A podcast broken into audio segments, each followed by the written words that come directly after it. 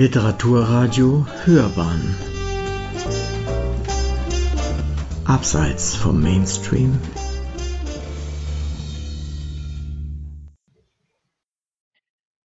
Hallo, mein Name ist Frauke Bagusche und ich bin Meeresbiologin.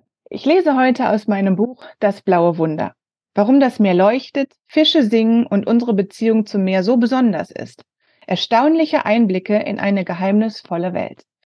Mein Buch gliedert sich in sechs Kapitel, von denen fünf Kapitel die Faszination verschiedener Ökosysteme beschreiben und ein Kapitel, das letzte Kapitel, ähm, da spreche ich über Klimawandel, Plastikvermüllung der Ozeane, Überfischung und wie wir etwas daran ändern können.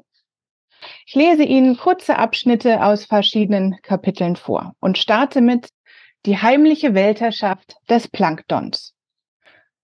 Ich möchte Ihnen jetzt nicht den Spaß an Ihrem nächsten Badeurlaub nehmen, aber wenn Sie das nächste Mal im Meer schwimmen und sich verschlucken, dann schlucken Sie viel mehr als nur Wasser und Salz.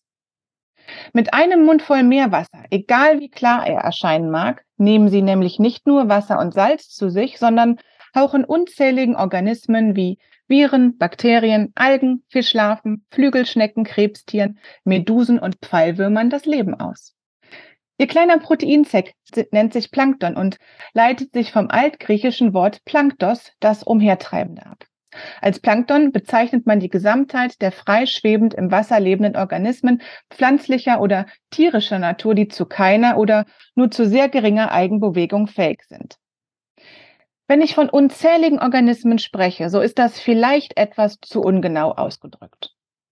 Präzisere Zählungen haben ergeben, dass sich in einem Liter Meerwasser bis zu 10 Milliarden Virenpartikel, eine Milliarde Bakterienzellen, 10 Millionen Phytoplankta und 1000 Zooplankta befinden können. In ihrem Schluck Meerwasser wimmelt es also förmlich vor Leben. Guten Appetit! Bevor Sie aber jetzt das Gesicht vor Ekel verziehen und sich schwören, nie wieder baden zu gehen und erst recht nie wieder auch nur einen Tropfen Meerwasser zu verschlucken, werfen Sie mal einen Blick in Ihre Speisekammer oder in den Arzneischrank. Die ernährungsbewussten Menschen unter uns nehmen planktonische Organismen nämlich nicht nur zufällig beim Schwimmen im Meer zu sich, sondern oftmals mit Absicht und zwar in Pillenform. Das bekannte Nahrungsergänzungsmittel Spirulina, welches Vitamine, Antioxidantien und alle essentiellen Aminosäuren enthält, wird aus filamentösen Cyanobakterien gewonnen und in Form von grünen Pellets in konzentrierter Form verkauft. Plankton ist natürlich nicht nur für uns Menschen wichtig, sondern auch die Basis allen Lebens in den Ozeanen. Und ähm, eine Tiergruppe, die sich vom Plankton ernährt, das sind Korallen. Ich lese jetzt einen Abschnitt aus meinem Kapitel Korallenriffe, die Kinderstuben der Ozeane. Die Massenhochzeit der Korallen. Korallensex ist eine diffizile Angelegenheit, da Korallen sessile Tiere sind, die sich nicht aktiv auf Partnersuche begeben können. Wie begegnet man nun dem Problem der Immobilität, wenn man einen geeigneten Partner finden will? Richtig, mit sorgfältiger Planung. Korallen ähneln in ihrer Gründlichkeit dem sprichwörtlichen deutschen Beamten und planen den Sexakt minutiös und auf den Punkt genau. Quickies sind unter Korallen verpönt. Die Paarung der meisten tropischen Korallen findet synchron ein bis mehrmals pro Jahr bei einer Massenhochzeit im Riff statt. Jedes Jahr zieht es deswegen hunderte Sextouristen ans große Barriereriff in Australien. Tauchend oder schnorchelnd wohnen sie diesem einzigartigen Spektakel bei, welches einem Schneesturm unter Wasser gleicht.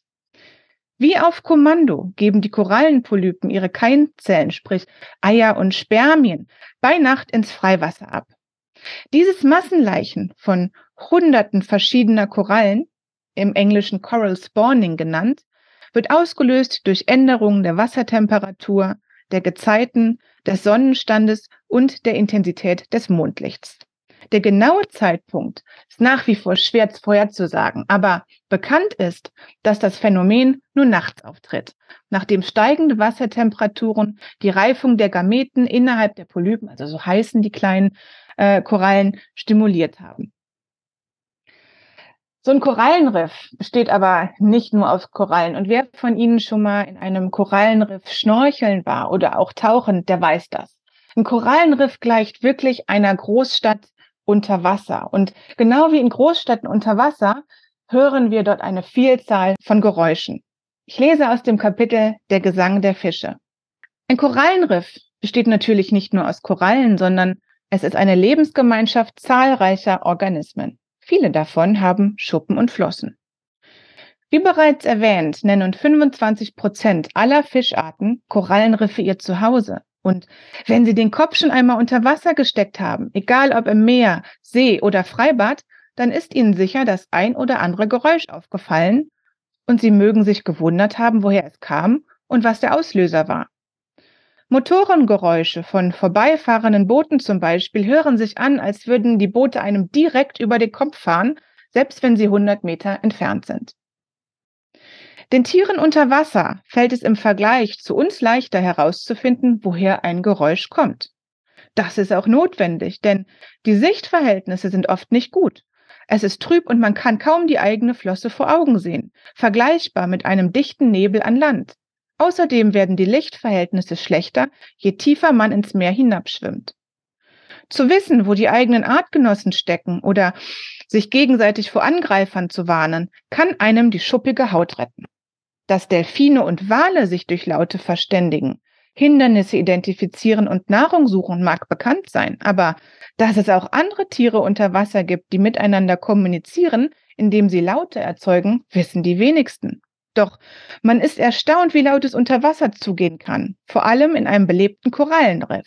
Wer Stille unter Wasser sucht, ist dort definitiv am falschen Platz.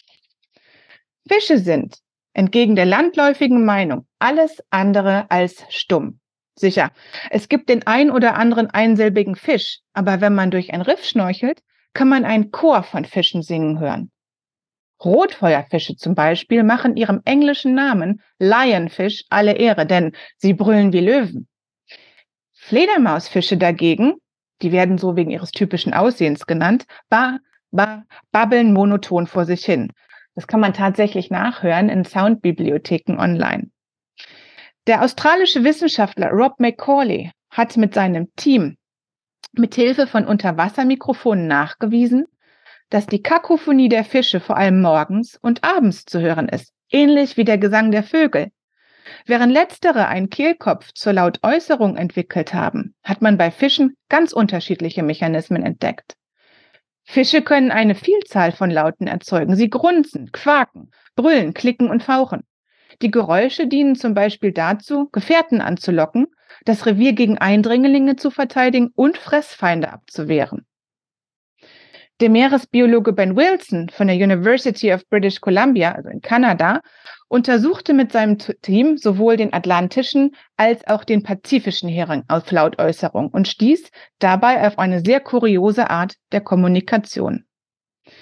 Die beiden Heringsarten erzeugen durch das Herauspressen von Luft aus der Schwimmblase in den Analtrakt Laute.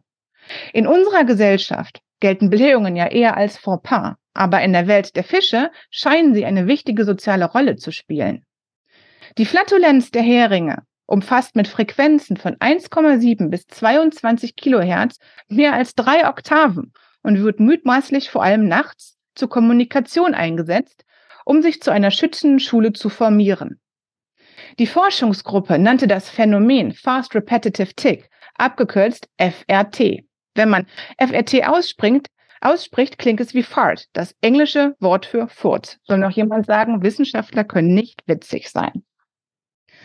Ich lese jetzt aus einem anderen Kapitel vor, auch noch im Korallenkapitel, über eine Tierart, die viele von uns kennen. Gerade Kinder und ähm, Jugendliche kennen ähm, Nemos, also Clownfische.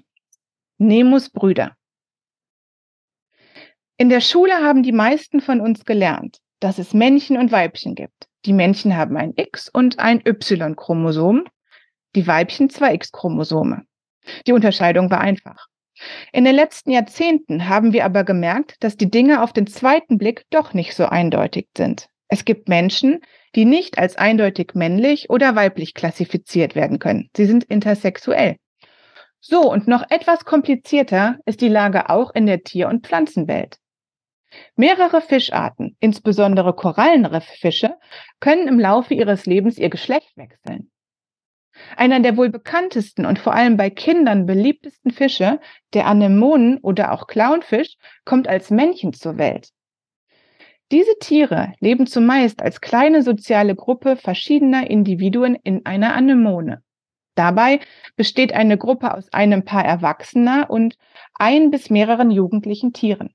In der Regel ist der größte Fisch das Weibchen und das nächstgrößere Tier das funktionelle Männchen, also das Männchen, welches sich mit dem Weibchen paart und fortpflanzt. Wer sich jetzt an den Disney-Film Findet Nemo erinnert, horcht sicher auf, da die Filmemacher offenbar keinen Fischkundler zu Rate gezogen haben. Hätten sie es getan, wäre Nemos Geschichte ganz sicher anders verlaufen. Also für diejenigen, denen der Film kein Begriff ist, Nemo ist ein kleiner Anemonenfisch, der mit einer zu klein geratenen Flosse seiner Glücksflosse zur Welt kommt. Weil seine Mutter von einem Barracuda verspeist wurde, kümmert sich der verwitwete Vater um Nemos Erziehung. Nachdem Nemo, der als Einzelfisch aufwächst, von Tauchern für den Aquarienfischhandel gekidnappt wird, unternimmt der Vater eine lange Odyssee, um seinen einzigen Sohn zu finden. Und natürlich hat diese Geschichte ein Happy End und die beiden kehren wohlbehalten in ihre Heimat Anemone zurück. Würde man die Geschichte aber biologisch korrekt erzählen, Wäre diese ganz sicher mit dem FSK-Kennzeichen ab 18 versehen oder würde es es gar nicht in die Öffentlichkeit schaffen? Die Geschichte würde so gehen. Nemos Mutter wird gefressen und lässt Vater und Sohn gebrochen und alleine zurück. Der Vater beginnt daraufhin mit der Umwandlung zum Weibchen. Und Nemo entwickelt sich parallel dazu zum fortpflanzungsfähigen Männchen. Da Nemo nun das einzige geschlechtsreife Männchen weit und breit ist, paaren sich die beiden und zeugen inzestuösen Nachwuchs.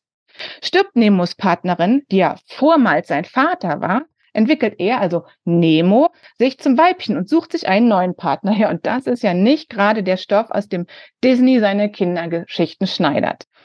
Ähm, der Fairheit halber muss man sagen, in der Natur würde das wahrscheinlich eher nicht passieren, da die ähm, Clownfische Inzest natürlich oder andere Tiere vermeiden und abwandern und sich weiter in einer anderen Anemone einen neuen Partner suchen. Ja, und wenn man durch so ein Riff schwimmt, ähm, dann hört man nicht nur Dinge, man sieht auch viel. Und wie ich am Anfang schon gesagt habe, so ein Riff ist ja wie eine Großstadt. Und wie in jeder Großstadt gibt es auch im Riff ein funktionierendes Gesundheitssystem. Unterwasserkrankenhaus.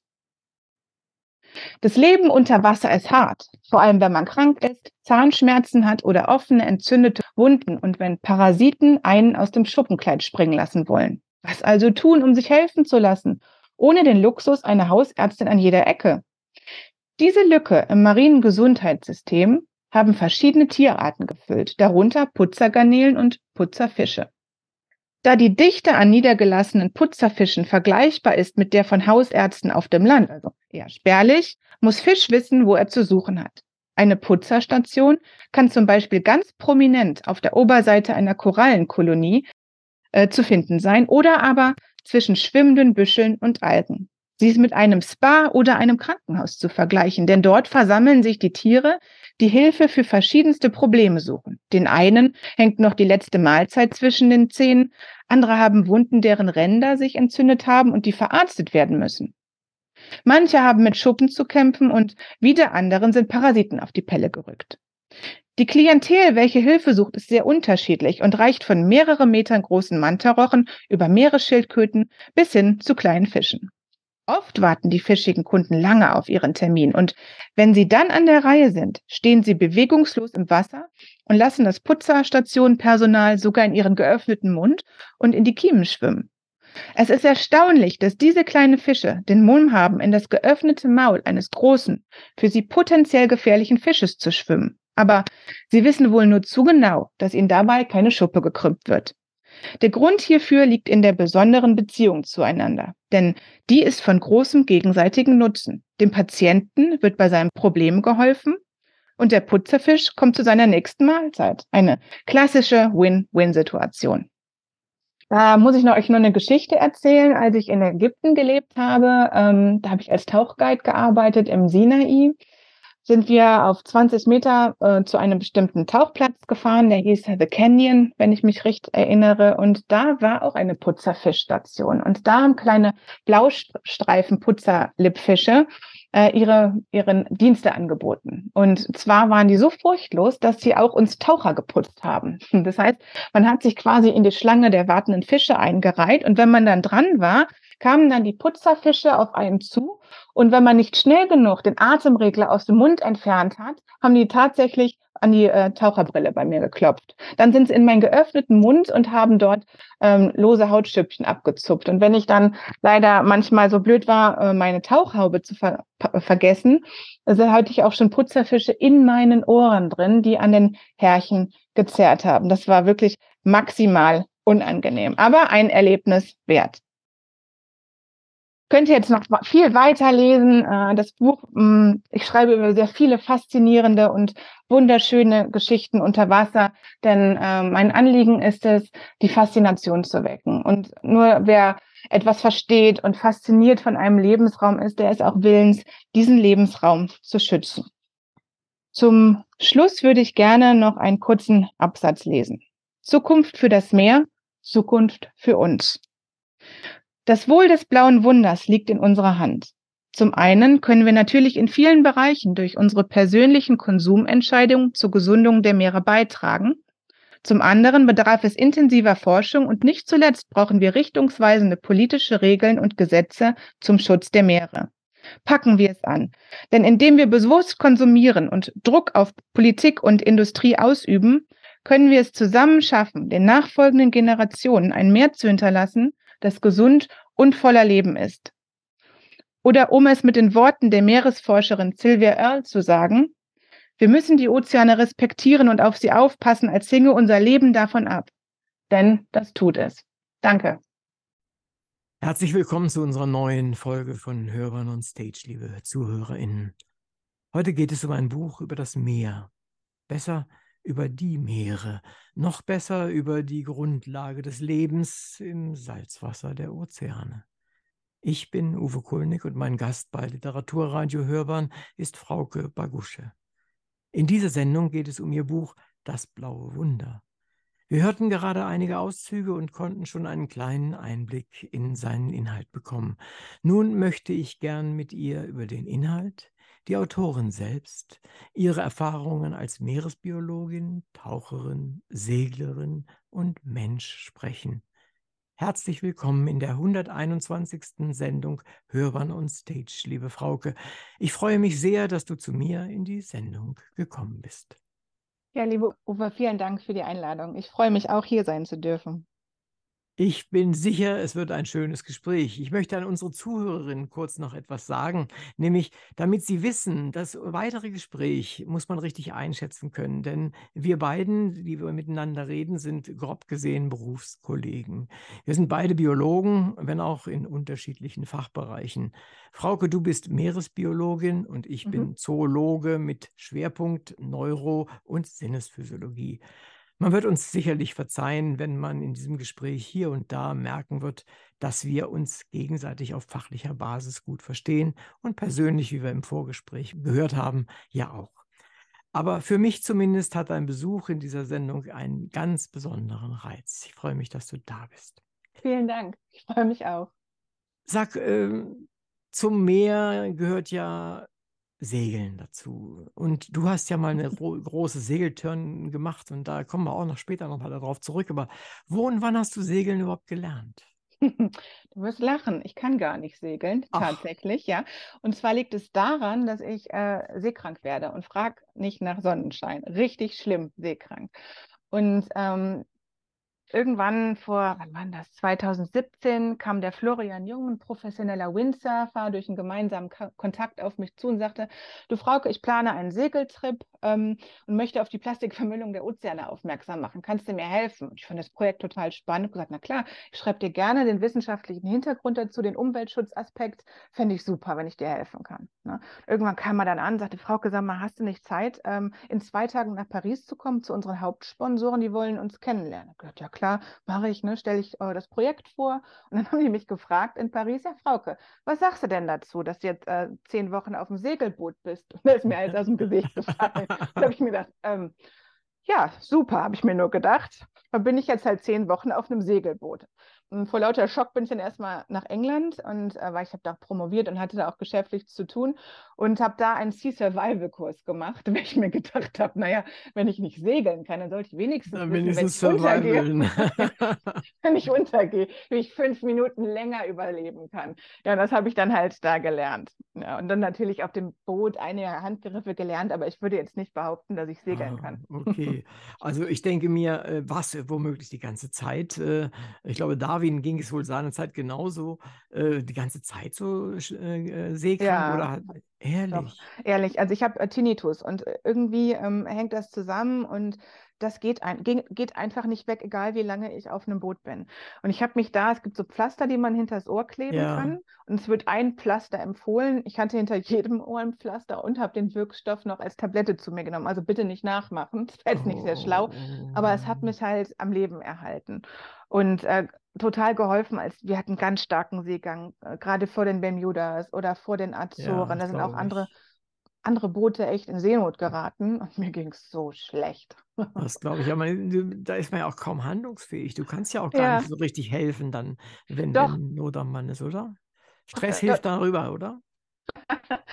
doch, also sagen wir mal so, ich habe mir gesagt, also ich habe das mit dem Team abgesprochen, denn wenn, wenn du, wie, du sagst, nicht handlungsfähig ist, ist man eine Gefahr für sich und alle anderen an Bord. Die müssen sich auf dich verlassen können, ne? Ja, ja. Und da habe ich überlegt, okay, wir machen was. Mm, Weil wir der, der erste große Abschnitt war dann von, ähm, wo war denn das? Äh, auf die Bermudas. Da hatten wir eine Woche Blauwasser dazwischen. Ich habe gesagt, wenn ich diesen Abschnitt überlebe, wenn wir schlechtes Wetter haben und ich nicht total seekrank werde und ausfalle, dann mache ich den großen Abschnitt von den Bermudas auf die Azoren auch mit. Und ich habe es geschafft, ja. Das lag wirklich echt daran, dass ich ganz viel Medikamente Mhm. geschluck, äh, geschluckt habe und ähm, ich, ich konnte arbeiten. Also ich bin nicht ausgefallen oder lag seekrank im Bett. Das hat funktioniert. Mhm. Ähm, aber ich würde es mir jetzt zweimal überlegen, nochmal so einen Trip zu machen. Mhm. Das wird dir niemand übel nehmen, dass du das nochmal überlegst.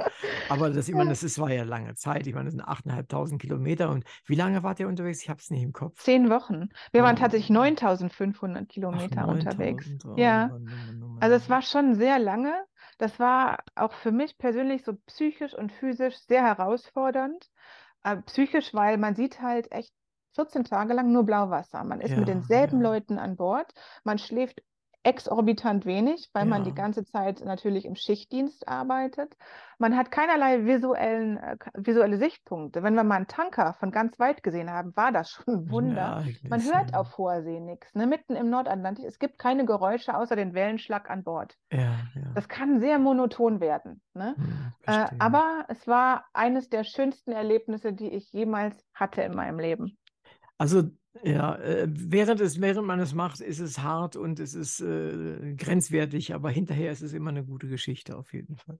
Ja, aber auch das, was man daraus lernt. Ich meine, Ja, eines Nachts ist Ko ein Komet runtergekommen. Ich meine, wer, und man stellt sich in dieser Sternenhimmel ohne Lichtverschmutzung auf dem ja, ja, offenen Ozean, ohne Geräusche, einfach nur dieser Baldachin von Sternen und dann kommt ein Komet runter. Oder die Begegnungen mit Walen und Delfinen auf hoher ja, See. ja, Das sind einfach Momente, die ich nicht vergesse ja. und die mich wahrscheinlich mein ganzes Leben lang tragen werden.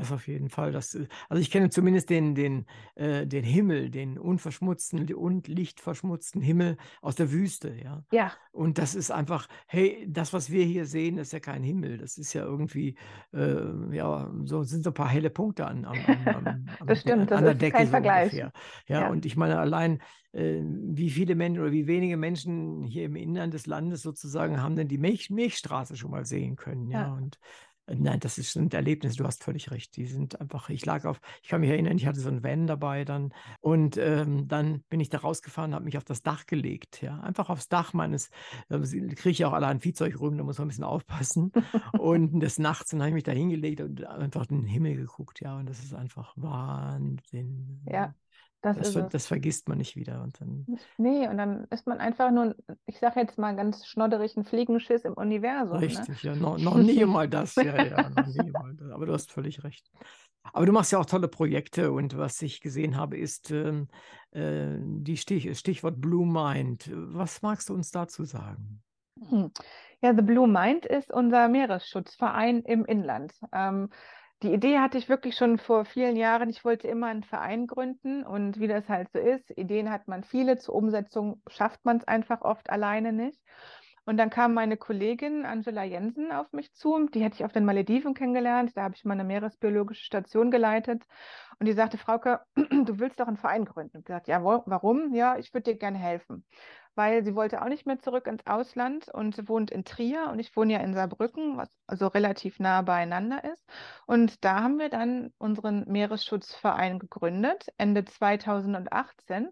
Und jetzt sind wir mittlerweile erfolgreich in drei Bundesländern, im Saarland, Hessen und in Rheinland-Pfalz, erfolgreich unterwegs, werden dort ähm, von den Umweltministerien gefördert und haben viele andere Förderer. Und in zwei Bundesländern fahren wir mit den Mehrmobilen rum. Das sind unsere Elektroautos, unsere Elektrovans, wo wir ein fahrendes Laborequipment haben.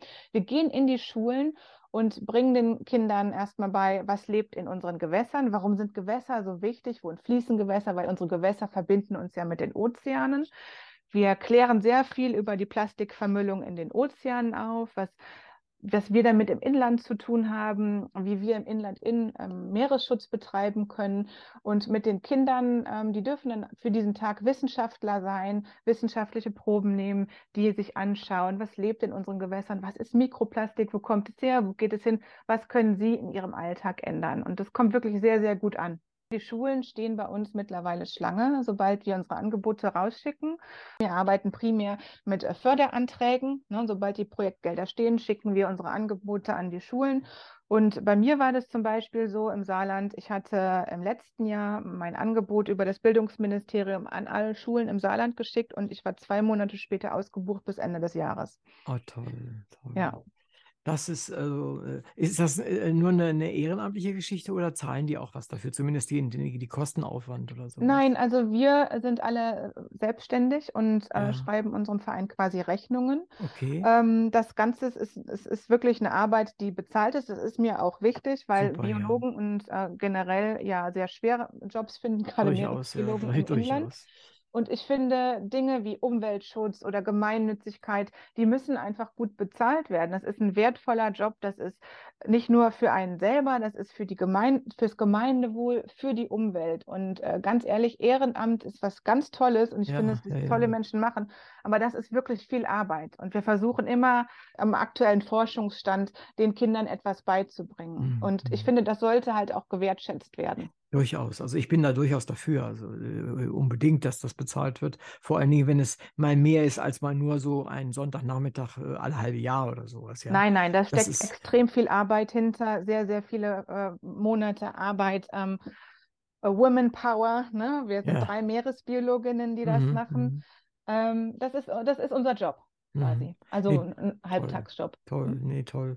Also ich finde es von der Idee her finde ich es gut und vor allen Dingen auch von, von der Art und Weise, weil das praktische Tun, das vor allen Dingen Wissen vermitteln und das Informationen vermitteln, aber so, dass es auch äh, Freude macht und nicht nur einfach äh, ein, ein Schulfach ist neben Mathe oder Geografie oder sowas. Nee. Das ist äh, ganz, ganz wichtig, weil nur dann äh, hängt man auch mal sein Herz daran. Und ich meine, wir wollen ja auch, dass Menschen nach unserer eigenen Generation äh, irgendwie da weitermachen oder, oder sogar noch weiter nach vorne gehen. So. Ganz genau. Ich meine, das Feedback ist großartig ne? von den Schülerinnen Schülerinnen und Schülern. Wir machen das wirklich von der Kita bis hin zur Lehrerfortbildung. Ne? Und das Feedback, was wir oft bekommen, ist wirklich großartig. Da bilden sich dann Umweltgruppen in den Schulen oder ich kriege dann gemalte Bilder von den Schülerinnen und Schülern, weil die das so verinnerlicht haben. Einmal ruft dann eine Lehrerin an und sagte, Frau, Frau Bagusche, ähm, eine Mutter hatte mich ganz verzweifelt angerufen, ihr Sohn wolle nicht mehr duschen wegen des Mikroplastiks im Shampoo, was sie denn jetzt machen könnte. und so ein Feedback ist einfach Gold wert. Ne? Ist es, also, ja. Das treibt, das ist auch der, der, der, ich sag mal, das, das Öl in meinem Motor, würde ich jetzt mal behaupten, ja. Die Lehrer sagen auch jedes Mal, es ist was anderes, wenn jemand dahin kommt und aus seinen oder ihren Erfahrungen erzählt, als wenn man Lehrstoff vermittelt. Ja, die ja. hören einfach ganz, ganz anders zu und die nehmen es ganz anders auf. Ich habe schon vor einer Turnhalle mit 260 Grundschulkindern ja, gestanden. Toll, ja. Toll. Erste bis vierte Klasse. Ja. So, das ist ein Gewusel. Die saßen da, die Vorträge können natürlich nicht sehr lang sein und sind auch sehr, sehr kindgerecht. Mhm. 20 Minuten Stille. Ja. Die Lehrer sind nachher zu mir gekommen und sagten, das hätten sie noch nie erlebt. Mhm. Weil ich sehr viele Videos zeige, sehr viele Bilder und ganz viel mit den Kindern interagiere. Die nehmen das so anders mit, wenn man da selber aus dem Erfahrungsschatz weiß, der dann selber spricht, als wenn man denen jetzt ein Mathebuch hinlegt oder mhm. ein Biologiebuch. Ja, völlig richtig. Also das, äh, die gleiche Erfahrung habe ich auch. Und einer unserer Redakteure, der auch für Jugend und Kinder zuständig ist und auch Sprecher bei uns, der macht das relativ viel. Da geht es um die Pinguin Gang äh, und das ist so mehr, mehr, mehr äh, bändiges Werk. Und das hat er auch in, in Instagram, macht er da wöchentlich Lesungen und so weiter oh. und so fort. Der macht das auch super, super gut. Der interagiert mit denen, macht auch live solche Sachen. Also ich bin, bewundere das. Aber ich muss auch sagen, die sind so engagiert. Da kann sich ganz viele Erwachsene wirklich noch was von abschneiden. Und auch die Fragen, die von Kindern kommen, ja, ja. die sind so schlau und so gewieft, da denke ich mir, meine Herren, also so eine Frage hätte ich jetzt eher von einem Erwachsenen erwartet, ja, aber nicht von ja. einem Kind. Oder die einfachen Fragen, die Kinder stellen. Ja, ja das sind oft weiß. die Fragen mit Substanz, wo man echt denkt, ach, wo man innehält und sagt, äh, wie war denn das jetzt nochmal? Aber hast ja total recht, eine super Frage. Ne? Richtig, ja, ja. Hm? Weil wir so basal manchmal gar nicht mehr denken oder so. Ja, so. genau, wir denken viel zu kompliziert. Ja, ja, ja. Nee, das ist schon, ist schon toll. Das sind schöne Erlebnisse dann. Ja. Ihr gehst in Schulen, klar. Und ja. ähm, es gibt auch ein Projekt, habe ich gelesen, eine Uni, ein Buch. Was ist das denn gewesen? oh, das war auch ganz toll. Also das war, ähm, da hat mich ähm, die Uni des Saarlandes ähm, angeschrieben, also eine Mitarbeiterin, die äh, mein Buch so toll fand. Und die hat sich dann ähm, mit einem Team auf eine Uni ein Buch beworben. Das ist ein ähm, deutschlandweiter Wettbewerb, wo dann Fördergelder ausgegeben werden. Und ähm, da müssen die ein Buch vorstellen und sagen, warum diese Uni dieses Buch so toll findet. Und da Aha. haben die mein Buch genommen. Und da war ich ganz stolz. Und äh, daraus ist eine wirklich viele, viele wunderschöne Aktionen erwachsen, denn wir haben das Meer ins Saarland geholt. Wir haben einen Tag der Ozeane gemacht, wir haben Lesungen gemacht, Poetry Slams ja. äh, wurden gemacht, ähm, Diskussionen, nicht nur um das Meer, aber auch um Lebensmittelverschwendung und ähm, alles Mögliche rund um den Umweltschutz, aber auch wie man es halt hier umsetzen kann. Und das ging dann ein Jahr lang und äh, darin war ich als Autorin involviert und das äh, muss ich echt sagen, eins meiner Highlights. Das glaube ich. Es hört sich auch wahnsinnig gut an. Mhm. Also äh, ist, auch, ist auch was fürs Ego, denke ich mal, oder? das auch, auf jeden Fall. Aber ich fand es einfach so toll. Also ich, ich, wusste doch gar nicht, dass es eine Uni ein Buch gibt und dann mhm. nehmen die mein Buch. Wie schön ist das denn? Das ist toll, ja. Also. Können sich auch immer Leute außerhalb der eigenen Blase, in der man sich ja Richtig. sonst bewegt, damit Richtig. beschäftigen. Ich meine, mit, äh, mit dem Blauen Wunder hat sich die Uni, haben sich auch verschiedene Fachbereiche damit beschäftigt. Ne? Also jetzt nicht nur die Biologie oder ja, so, ne? ja, im Gegenteil. Und das war, das war halt, das ist halt schon was, was Besonderes, ne? Toll. Gratuliere ja. ich dir noch immer, dass es zu, zu so einer Sache zu deinem Job gehört ja ganz, ganz ursprünglich und notwendigerweise Tauchen dazu. Genau. Ähm, du hast ja auch, äh, irgendwo steht es in einer deiner Viten, äh, steht drin, wissenschaftliches Tauchen. Äh, nee, mein... das mache nicht ich. Das macht die Angie, meine Kollegin. Ach, dann äh, habe ich mhm. das falsch zugeordnet. Vielleicht. Wo liegt denn da der Unterschied zwischen wissenschaftlichem Tauchen und einem normalen Tauchschein? Was macht man da? Was nee, das sind zwei verschiedene Zertifizierungen. Also das normale ja. Tauch, Tauchen kann, also ich muss echt sagen, im Gegensatz zum wissenschaftlichen Tauchen ist das normale Tauchen Piece of Cake. Ne? Ah, okay, verstehe. Wissenschaftliche Tauchen ist schon wirklich ein, eine stramme Ausbildung dahinter. Mhm. Und äh, die müssen sehr, sehr, sehr, sehr viel wissen, körperlich fit sein, sehr viel lernen. Ähm, das hat das äh, normale äh, Tauchen nicht. Ähm, ich wollte nie einen wissenschaftlichen Tauchgang machen, weil ich jetzt damals nicht wusste, was mache ich damit. Ja wollte aber auch nie Tauchlehrerin werden. Ich bin jetzt nur Paddy Dive Master. Das reicht mir dicke ähm, für das, was ich mache. Ah, gut, dann habe ich wieder was gelernt. Das unsere ZuhörerInnen sicherlich auch. ähm, du hältst Vorträge über das Meer, die Lebewesen da drin, die Bedrohung und natürlich damit auch im Zusammenhang mit dem Menschen. Mhm. Beispiele zum Beispiel Plastik äh, im Ozean und so weiter und so fort. Damit habe ich aber als Mensch nichts zu tun, nicht wirklich mit dem Plastik im Ozean. Oder würdest du dem widersprechen? Dem widerspreche ich vehement. Tatsächlich wird das meiste Plastik im Inland hergestellt. Und ich meine, du lebst im Inland, ich lebe im Inland. Wir benutzen den meisten, also wir produzieren den meisten Plastikmüll. Ähm, es landet auf Umwegen in den Ozeanen. Tatsächlich das, was wir in den gelben Sack, in die gelbe Tonne werfen, gilt ja bei vielen als recycelt, also es wird wieder verwendet. Das meiste wird tatsächlich verbrannt. Äh, ein Teil, nur ein kleiner Teil, wird wirklich recycelt, als Rezyklat wieder in den Umlauf gebracht und ein anderer Teil wird exportiert in andere Länder. Und ähm, auf Umwegen kann dort unser Plastikmüll landen. Ich habe mir das 2018 mal in Vietnam angeschaut. Da hatte ich mit Kollegen gesprochen, die mit der Thematik in Vietnam befasst sind. Und da waren dann, glaube ich, 8000 Schiffscontainer mit Plastikmüll aus Europa und äh, den USA, die auf Abfertigung gewartet haben. Und die waren ja eh schon überfordert mit ihrem eigenen Müll und wollten dann diese Containerladungen wieder zurückschicken. Also wir produzieren eine enorme Menge Plastikmüll in unserem täglichen Leben. Das ist jetzt nicht nur der große Müll, den wir in den Mülleimer werfen, sondern auch das, was man nicht sieht. Das wird äh, als Mikroplastik bezeichnet. Ähm, wir haben Mikroplastik in unserer Kosmetik. Wir produzieren täglich Mikroplastik, indem wir Autos fahren. Der Abrieb von Autoreifen produziert kleinste Plastikpartikel, die äh, in der Atmosphäre landen und äh, überall hin verweht werden. Wir haben äh, Mikroplastik finden wir mittlerweile wirklich in jedem Ökosystem, von der Arktis bis in die Antarktis, vom Himalaya bis hin in die Tiefsee. Überall dort finden wir Mikroplastik. Wir tragen Anziehsachen, die aus Kunststofffasern bestehen. So ein Fließpulli zum Beispiel ver verliert enorm viele kleine Kunststofffasern während der Wäsche. Das Ganze landet genau wie die Kosmetika in äh, unserem Abwasser in Kläranlagen. Die Kläranlagen sind aber nicht in der Lage, diese kleinsten Mikroplastikteile und Nanoplastikteile rauszufiltern. Ähm, da landet ungefähr, ich sage jetzt mal, ein Drittel in den Fließgewässern. Äh, der Rest verbleibt im Klärschlamm und der Klärschlamm wird in vielen Ländern, so auch in Deutschland, auf Felder als Dünger ausgetragen. Mhm. Also mh, egal was wir tun, ja, ob wir jetzt einen Fusselpulli tragen, mit dem Auto fahren, selbst mit dem Fahrrad fahren, wir produzieren täglich Plastikmüll. Ich meine, ich, mir ist das zum großen Teil auch bekannt, aber ähm, du hast vorhin gesagt, dass du den Kindern auch äh, Dinge nahebringst und dass eines der Kinder mal gesagt hat, es mag sich nicht die Haare mehr waschen, weil, mhm. das, was du erklärt mhm. hast. Äh, ich kenne Personen, äh, die daran quasi verzweifeln. Ja. Also, also die, die wirklich sagen, ich, ich, was soll ich denn noch machen? Ich, ja. ich, leide darunter, dass ich, äh, wenn, nur wenn ich nur guten Tag sage, dann ja. fallen schon alle möglichen Dinge um. Und, und ich, ich, will, ich, ich störe die Natur, ich störe die, mhm. also die Welt nur durch mein Sein. Mhm. Äh, was muss man denn da, wie geht man mit solchen Menschen vielleicht um oder, oder wie begegnest du dem, wenn dich, wenn bei deinen Vorträgen, wenn dir sowas entgegenkommt? Also erstmal muss ich sagen, es passiert mir auch.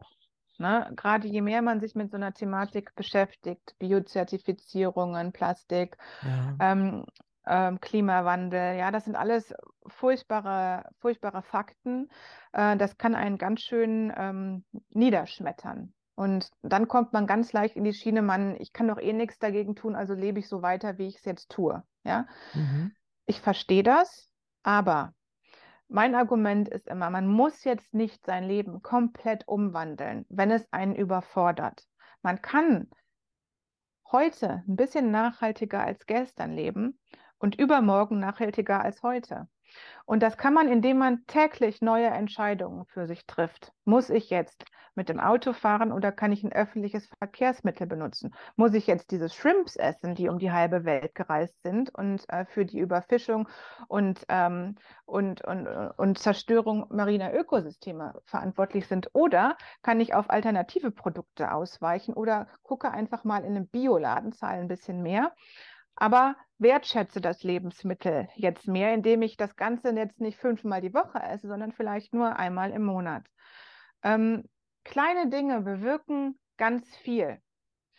Und die Leute sollen sich davon nicht abschrecken lassen. Es wird mittlerweile immer einfacher, nachhaltiger zu leben. Man kann plastikfrei einkaufen in Unverpacktläden. Aber selbst in Drogeriemärkten und in Supermarktketten gibt es genug Alternativen, um auf Plastikverpackungen zu vermeiden oder zu reduzieren. Mhm. Ähm, uns wird es immer leichter gemacht als wie vor 20 Jahren zum Beispiel noch. Mhm. Und äh, ja, es ist ein, ein Aufwand, etwas an seinem Leben zu ändern, aber wem die Welt von morgen etwas bedeutet, dem die Welt seiner Kinder und Kindeskinder etwas bedeutet, sollte diesen kleinen Aufwand oder diese Routine in seinen Alltag, in ihren Alltag einbauen. Ich ne, ändere heute dieses und morgen jenes.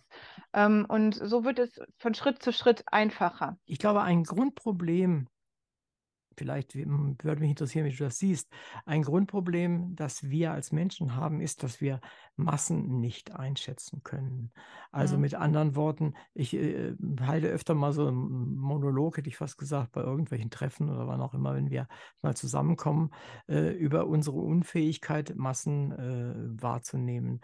Wir haben keine Idee, was es bedeutet, wenn eben mal die halbe Bevölkerung Deutschlands darauf verzichtet, auf äh, 10 Prozent ihrer Autofahrten verzichten würde. Was ja. ja. nicht so viel ist, ja, wenn man so will. Für jeden Einzelnen Nö. ist das nicht viel. Aber wenn man das mal summiert, ist das gigantisch viel. Aber für diese Mengen haben wir gar keine Idee. Das bekommen wir gar nicht mit. Das kriegen wir gar nicht mit, selbst was die theoretisch können. Ich mhm. habe dann immer öfter mal gesagt, äh, habt ihr euch mal ausgerechnet, was, wir sind ja ungefähr 80 Mil Millionen Menschen hier in Deutschland, was die täglich an Code produzieren? Ja, einfach mhm. nur an solchen wirklich völlig normalen, notwendigen Dingen, da kann sich keiner vor schützen, nichts. Wie viel das ist, was das mhm. bedeutet mhm. für ein Ökosystem oder so weiter. Und, und dann fangen sie manchmal an zu denken und äh, kriegen so einen ganz kleinen Zipfel von Massen in die Finger. Aber wir haben kein Gefühl für Massen. Und wenn wir das nicht haben, dann meinen wir sofort, naja, ob ich da nur mit dabei bin und das und das mache oder nicht, ist egal. Ja, das stimmt. Ja, ja das stimmt. Mhm. Das, und das ist es aber natürlich nicht. Aber nur dann, wenn ich die anderen mit dazu zähle. Mhm. Und vielleicht ja. ist auch ein Aspekt, den du vielleicht in, in, einer deiner Reden mal überlegen könntest oder sowas. Ja, das ist ein guter Tipp. Ja. Tatsächlich und gut. das ist einmal rund um die Welt so. Wir kriegen das nicht hin. Ja, äh, aber wenn man sich das visualisiert, ich arbeite ganz viel mit Bildern. Ja. Ich könnte, ich also in meinem Kopf kann ich mir Massen auch nicht gut vorstellen. Aber mit Bildern, mit Illustrationen geht ja. das viel, viel einfacher. Mhm. Hast du völlig recht. Jetzt springen wir direkt ins Wasser. wenn, es dir recht ist. Korallen, Gerne, immer. Korallen, Korallenriffe. Also ich habe nicht viel Erfahrung mit Tauchen und äh, mit Korallenriffen. Ich habe in Elat, äh, im, direkt in Israel, habe ich das erste Mal tatsächlich Bekanntschaft mit einem Korallenriff gemacht. Da bin ich auch, ich weiß, ich glaube, es war gar kein Tauchen, es war nur Schnorcheln. Bin ich da reingegangen und. Äh, ja, aber man muss gar nicht tauchen. Um muss man nicht. Nein, gerade dort nicht. Das Quatsch. Ist, das ist auch ja. gar nicht notwendig. Also ja, ich, Schnorcheln ich, ist super. Äh, da bin ich da reingegangen und, und äh, war sowas von geflasht von dem, was ich dort sah und äh, ist jetzt auch schon wieder 20 Jahre her, glaube ich. Ja, aber es ist auch eine tolle Ecke. Ne? Ich habe ja in Dahab gelebt, also nur ja, ein paar Kilometer ja. weiter runter. Ja, toll, das Super, ist aber ich, ich, muss echt sagen, man muss nicht tauchen. Tauchen ist ein sehr teurer Sport. Es ist wunderschön, es ist wie Fliegen unter Wasser, mhm, keine mhm. Frage. Aber jeder kann erstmal mit Schnorcheln anfangen. Da Richtig, muss man nicht, nicht viel Equipment kaufen. Ja? Man kann sich mit dem Lebensraum ein bisschen anfreunden. Viele haben ja auch Angst, dann durch einen Schnorchel zu atmen oder durch, eine, durch, eine, durch einen Atemregler. Ne? Ja, ja, das klar. ist ja ganz, ganz toll, den Lebensraum mehr zu erkunden. Ich liebe es zu, zu schnorcheln oder frei zu tauchen. Ja, das macht ganz tollen Spaß. Ähm, nur bitte nichts anfassen unter Wasser. Ja, ist klar, das ist wichtig, ja. ja. Äh, das habe ich, also was ich damit sagen, was ich aber sagen wollte, dort gerade in der Land, ich bin im Wasser geblieben. Es war, hm, ich glaube, es war Frühjahr, es war, das Wasser war warm, aber es war natürlich nicht so warm. Mhm. Und äh, dann war ich da also drin und ich musste eigentlich jetzt wieder raus. Ich merkte, ich müsste jetzt so langsam mal wieder an Land gehen. Und dann bin ich aber so lang geblieben, weil ich mich dort nicht trennen konnte, dass ich kaum noch aus dem Wasser gekommen bin. weil äh, meine, meine Muskeln waren so ausgekühlt dann letztendlich und durch diese paar Grad Unterschied. Ähm, aber ich habe, ich hätte heulen können, wie schön das war. Ja, ja. das äh, es ist auch äh, ganz ehrlich, das, mein, das ist mein, äh, da, unter Wasser werde ich ruhig und glücklich. Ja, ne? Glaube ich, mhm. ja. Und das war ich auch. Ich war also, ich bin in meinem Leben schon oft, ähm, ja, sagen wir mal, glücklich gewesen, aber dort mit in, unter diesen ganzen Tieren und, und diese, diese Farben und das Wasser und das ganze Gefühl, was da war, mhm. ich habe da, ich glaube, äh, nie in meinem Leben war ich so glücklich. Ja, da bin ich ganz bei dir, kann ich total gut nachvollziehen. Ja. Kann ich Mhm. jedem nur empfehlen und nichts anfassen ist wichtig. Wenn ich mir so überlege, meine Eltern und ich, wir sind früher viel ans Meer gefahren, allerdings nur Rimini und Co. Und da gab es dann auch immer schon Korallen zu kaufen, Schmuck und sowas alles. Ne? Ja, ja, ich erinnere Und, mich. und wir haben das dann einfach auch gekauft und ich habe heute noch eine von diesen Schmuckschnecken, so eine große, äh, die habe ich bekommen, da war ich glaube ich so fünf Jahre alt oder sowas, die steht immer noch bei mir im Regal und immer wenn ich sie angucke, denke ich mir, ach, was haben wir damals ganz für, für einen Blödsinn gemacht. Ja, ne? aber das passiert auch heute noch, äh, zigfach, egal wo man hingeht. Es werden Armbändchen mit Schneckenschalen verkauft, äh, große Schneckenschalen, Muschelschalen. All das, ja. all das liegt ja nicht einfach nur am Strand rum und wartet Nein, darauf, nein, eingesammelt zu werden. Die nein. werden aktiv rausgefischt, die Tiere werden getötet, hinterlassen Ja. eine Lücke im Ökosystem, um dann im Badezimmer oder am Handgelenk zu landen. Ja, ja, ja. Und dann, das ist, also finde ich, finde ich, äh, äh, weil damals waren wir so doof, wenn man so will. Da waren wir echt noch wie Kinder, wie die du jetzt aufklärst in, in deinem, in Ja, deinen aber äh, das, das Besuchen. findet nach wie vor überall Ja. auf der Welt statt. Und äh, bei uns war es noch, wenn man so im Katholischen sagt, man, war es noch eine, vielleicht eine lässliche Sünde, weil wir zu dumm waren, die Konsequenzen zu sehen. Das ist ja, ist ja immerhin schon 60 Jahre her oder sowas, Ja. ja.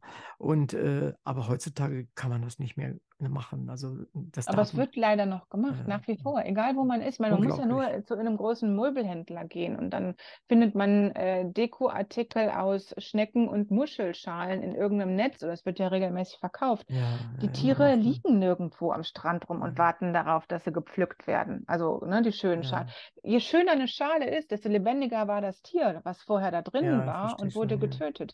Die Schalen, die von toten Tieren stammen, die sind oft total verwaschen und erodiert und da bricht dann eine, eine Ecke ab. Sowas kann ja gar nicht verkauft werden. Also da muss sich der, ja. der oder Dann- die Konsumentin schon bewusst sein, dass wenn sie Ja. sowas kaufen, aktiv zum Artensterben bei, beitragen. Ja, ja, es ist schon, schon, schon heutzutage nicht mehr verständlich eigentlich, von unserer Nee. Warte aus zumindest nicht. Aber es Äh, liegt alles halt auch an der Bildung. Ne? Und viele Menschen Ja. wissen es auch einfach nicht besser. Ne? Ja, Das ja, muss ist man auch dazu richtig, sagen. Ja, ja, ja, Mhm. ist schon richtig. Aber äh, einen der, der meiner größten Schreckerlebnisse und äh, Schock war ähm, im, der, im Tokio auf dem alten Fischmarkt zu sein. Ui. Ich weiß nicht, ob du da mal warst oder auf einem dieser ganz, ganz Nee, ich vermeide das. Ich krieg da, ich, ich, ich werde dann einfach nur ein heulendes Elend. Ja, Mhm. also wir sind da hingefahren. Morgens um vier oder was geht das los? Dann sind wir aus dem Hotel. Ich hatte einen Kollegen von mir da- dabei und wir hatten dort äh, zu tun. Und ähm, dann habe ich gesagt, ich möchte mir den angucken. Und dann standen wir dort. Also sowas habe ich überhaupt noch nicht erlebt. Dann wurde mir uns klar, dass das jeden Tag genau so ist. Mhm. Und da waren, äh, du kennst diese, diese vorn und hinten abgeschnittenen Thunfischleiber, die so Ja. aussehen wie Bomben. Ja. Tiefgefroren lagen die dort, Mhm. bis hin zu den kleinsten winzigen Töpfchen mit Bryozonen drin. Und das alles, was man so mit dem Stäbchen gerade noch so in den Mund stopfen konnte, so ungefähr. Und das Mhm. passiert dort jeden, jeden, jeden Tag. Und nicht nur Ja. in, in Tokio, sondern an vielen Stellen dieser Welt. Und natürlich auch äh, Wahlgeschichten. Äh, diese, diese Forschungswale lagen da auch auf dem Tisch sozusagen. Forschungsfragen. Ja, und, Ja. Und, und, und sowas. Die, ich hoffe, bei den Zuhörern ist die Ironie angekommen. und ähm, das hat mich, seitdem muss ich gestehen, bin ich, äh, das ist immer noch so eine Wunde in mir. Ja. Das, das geht auch nicht weg. Ja. Weil zum Thema Massen, weißt du, Mhm. äh, an der Stelle passt das ganz gut. Wir denken immer, na ja, Gott, wir kaufen jetzt hier ein, äh, ein Filet hier vom, vom Seebarsch oder von was weiß ich was, ja. Da wird die Welt schon nicht von untergehen. Nee, aber die anderen 100.000, die das auch kaufen jeden Mhm. Tag, ja, Ja. die machen da schon, die bohren da schon ziemlich dran rum und sowas. Ja, und nicht nur das, was wir essen. Ich meine, ich war auch in Vietnam im Supermarkt, ne? All die Ja. getrockneten Haifischflossen dort, Ja, ja, und getrockneten Seepferdchen und Seegurken. Das genau. bricht einem schon das Herz. Ich war jetzt im, im Zuge meiner Recherche für mein neues Buch auch beim Zoll und war da in der Asservatenkammer.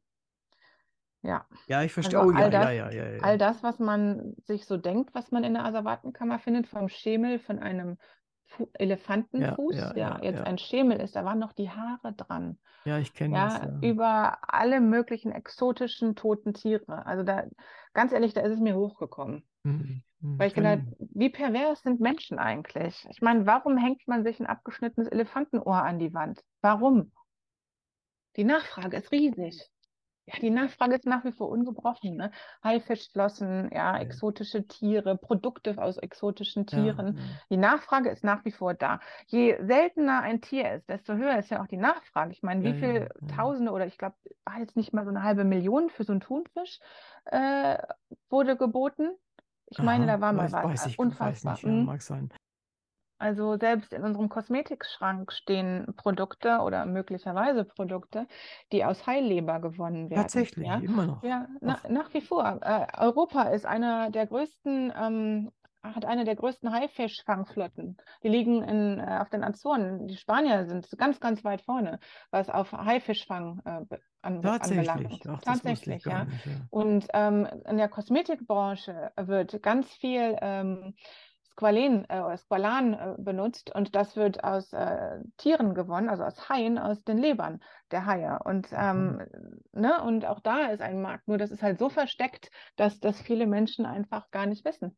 Verrückt. Also das Mhm. wusste ich nicht. Danke für, für diese Zusatzinformation. Ich benutze das zwar nicht, das Zeug, aber letztendlich ist gut zu wissen. Das ist, das ist oft einfach in, in Beauty Creams, ja, in, in. Cremen, in Serien, äh, ich weiß nicht, wo noch alles. Ne? Also kann man einfach mal nachschauen. Aber auch tatsächlich als Wirkstoff gedacht, ja? Als Wirkstoff, ja, das ist halt ähm, gut für die Haut angeblich. Om, haben wir wieder noch ein Om mehr oder so. Ach, doch auf. Ja. Naja, also jedenfalls, äh, das ist äh, das, was wir aus dem Meer herausschleppen und äh, was wir ihm antun. Aber vielleicht nochmal äh, zu Korallenriffen aus anderer Hinsicht. Ähm, Brutkästen der Meere oder Brutstätten oder was immer man das sagen will, sind sie im Wesentlichen nur das? Haben wir nur deshalb Angst, äh, äh, dass sie kaputt gehen oder sind sie mehr? Ja, so ein Korallenriff ist wesentlich mehr. Ich meine, Korallenriffe bedecken, was glaube ich, ein Prozent des äh, tropischen Meeresbodens, ja, sind aber das Zuhause von 25 Prozent aller Fischarten weltweit. Das heißt, wir haben in Korallenriffen natürlich einen großen ökonomischen Faktor. Ja, für den Ja, Fischfang zum Beispiel, für das, für, für, die Nahrung von vielen, vielen Millionen Menschen. Aber Korallenriffe schützen natürlich auch äh, äh, Städte, Dörfer, Ortschaften, die am Meer liegen. Mein Hund wird ja, ungeduldig. ja, Kerl. die am Meer liegen und ähm, vor, vor Abtragung, vor Sturmfluten, vor Erosion. Also Korallenriffe sind enorm wichtig für das Überleben von Millionen von Menschen. Also man kann ja Korallenriffe rehabilitieren, indem man kleine Korallen aufzieht in einem Ah ja, hm. Korallenkindergarten und die dann wie kleine Bäumchen aus einer Baumschule äh, auspflanzt. Da gibt es x verschiedene Methoden, aber diese Methoden gehen natürlich nur so weit, als dass, wenn ein Korallenriff durch die Fischerei oder durch den Tourismus zum Beispiel geschädigt ist, dass man da halt versucht, ähm, kaputte Teile des Riffes wieder aufzuforsten. Mhm. Äh, das hat natürlich auch seine, seine Grenzen, gerade im Hinblick auf den Klimawandel, denn da kann man so viel aufforsten, wie man möchte, werden die Wärme, Meere wärmer und das werden sie, sterben Korallenriffe. Da muss es einfach andere Methoden dann her, um Mhm. ähm, um zu schauen, okay, wie kann man Korallenriffe fit im Kampf gegen den Klimawandel machen? Und auch da wird daran geforscht, das mache jetzt nicht ich, Mm, aber äh, viele andere schlaue Menschen und die schauen, okay, welche Korallen sind hitzeresistent, kann man die züchten, Mhm. ähm, kann man die dann halt äh, aussetzen und so Korallenriffe wenigstens für einen Zeitraum, längeren Zeitraum ähm, ähm, wiederherstellen. Vielleicht bist du so nett und kannst in wenigen Worten, wenn es geht, ich meine, es ist ein relativ komplizierter Vorgang, wie ich auch weiß, aber äh, den ZuhörerInnen auch mal kurz erklären, warum es überhaupt dazu kommt, dass, wenn es wärmer wird, A, äh, plötzlich eine, eine, eine Korallenbleiche auftritt und warum das alles, wie das zusammenhängt. Mhm. Ja, also so eine Koralle ist ja ein kleines Tierchen. Sieht aus wie, wenn man, wenn man sich so den Unterarm vorstellt mit der Hand, ja, mit der Handfläche nach oben. Die Handfläche, in der Handfläche ist dann ein, eine, eine Öffnung, das Maul, ja, und ähm, mit Tentakeln um, umranden diese Öffnung. Und die bilden ein Außenskelett aus, aus Kalk, also die Hartkorallen wenigstens. Und das ist das, was wir sehen. Ja, und die leben in Kolonien. Und so eine kleine Koralle ähm, lebt in einer Symbiose, also in einer Wohngemeinschaft mit Algen. Und diese Algen ähm, nennt man Xoxanthellen. Die sind auch unter anderem farbgebend für manche Korallenarten. Also wenn man dann halt von bunten Korallen spricht, spricht man oft einfach von den farbgebenden kleinen Algen im Korallengewebe. Und diese kleinen Algen ähm, produzieren Nährstoffe, die dem Korallenpolypen zugutekommen. Und ähm, der Korallenpolyp gibt dem kleinen, der kleinen Alge quasi ein sicheres Zuhause. Wird aber jetzt warm und wärmer und steigt eine Temperatur über ein bestimmtes Temperaturoptimum, produzieren halt die kleinen Algengiftstoffe. Und um nicht vergiftet zu werden, stoßen dann die kleinen Korallenpolypen die Algen ab. Die können nur eine gewisse Zeit ohne diese Algen leben. So, ich glaube ungefähr zwei Wochen. Und wenn das Wasser, die Wassertemperatur dann nicht sinkt und sie nicht in der Lage sind, neue Zooxanthellen in ihre Gewebe einbetten, dann sterben die. Das heißt, der Korallenpolyp stirbt und das ist das, was wir als ein, und dann bleibt am Schluss nur noch ein weißes Kalksklett übrig. Und deswegen heißt das Korallenbleiche. Das ist das, was wir sehen, wenn die Wassertemperaturen immer wärmer werden. Das ist jetzt nicht der einzige Grund, warum es zu Korallenbleichen kommen kann. Es kann natürlich Überdüngung stattfinden, äh, Giftstoffe oder Verschmutzung in den Korallenriffen sein, ähm, zu viele Menschen, die die Korallen antatschen oder auf ihn drauflaufen. Also ganz viele Stressfaktoren können halt zu einer Korallenbleiche führen. Mhm. Es ist ein recht äh, komplizierter, aber wie ich finde, verständlicher Vorgang.